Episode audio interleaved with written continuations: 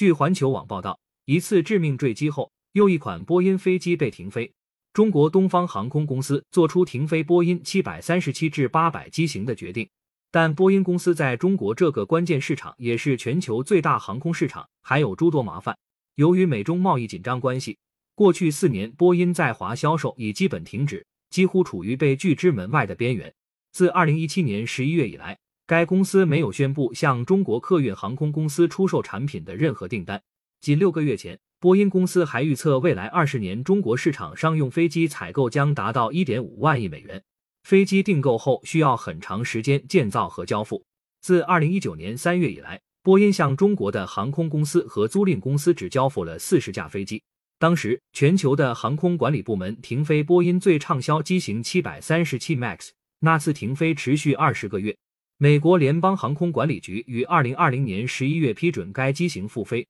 很多国家的航空管理部门紧随其后。但在中国不是这样，中国的航空监管部门又等了一年才允许该机型复飞，而拥有这些飞机的中国航空公司仍没复飞。数据分析和投资公司 Milius Research 本周的报告称，预计在对目前事故进行调查阶段，中国复飞七三七 MAX 的时间将进一步推迟。失去像中国这样重要的市场，对波音公司将是毁灭性打击。二零一七年和二零一八年，中国占波音全球交付量的百分之二十以上，但自二零二零年开始，比例已降至百分之五以下。专家表示，过去四年，波音公司达成向中国航空公司出售飞机的协议，但没有中国政府批准，任何飞机订单都是纸上空文。去年十月，波音公司首席执行官戴夫·卡尔霍恩告诉投资者。我们仍在与我们的中国客户积极讨论他们的机队规划需求，并继续敦促两国领导人解决贸易分歧。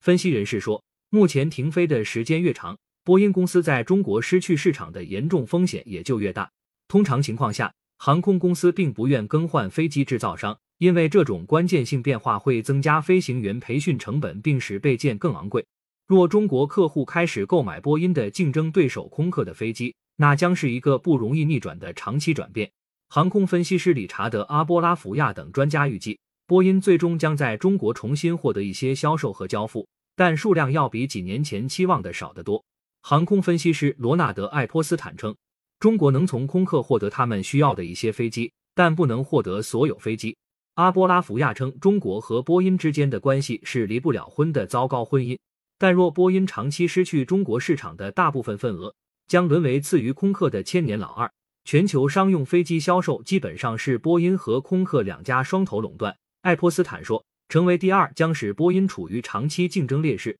感谢收听羊城晚报广东头条。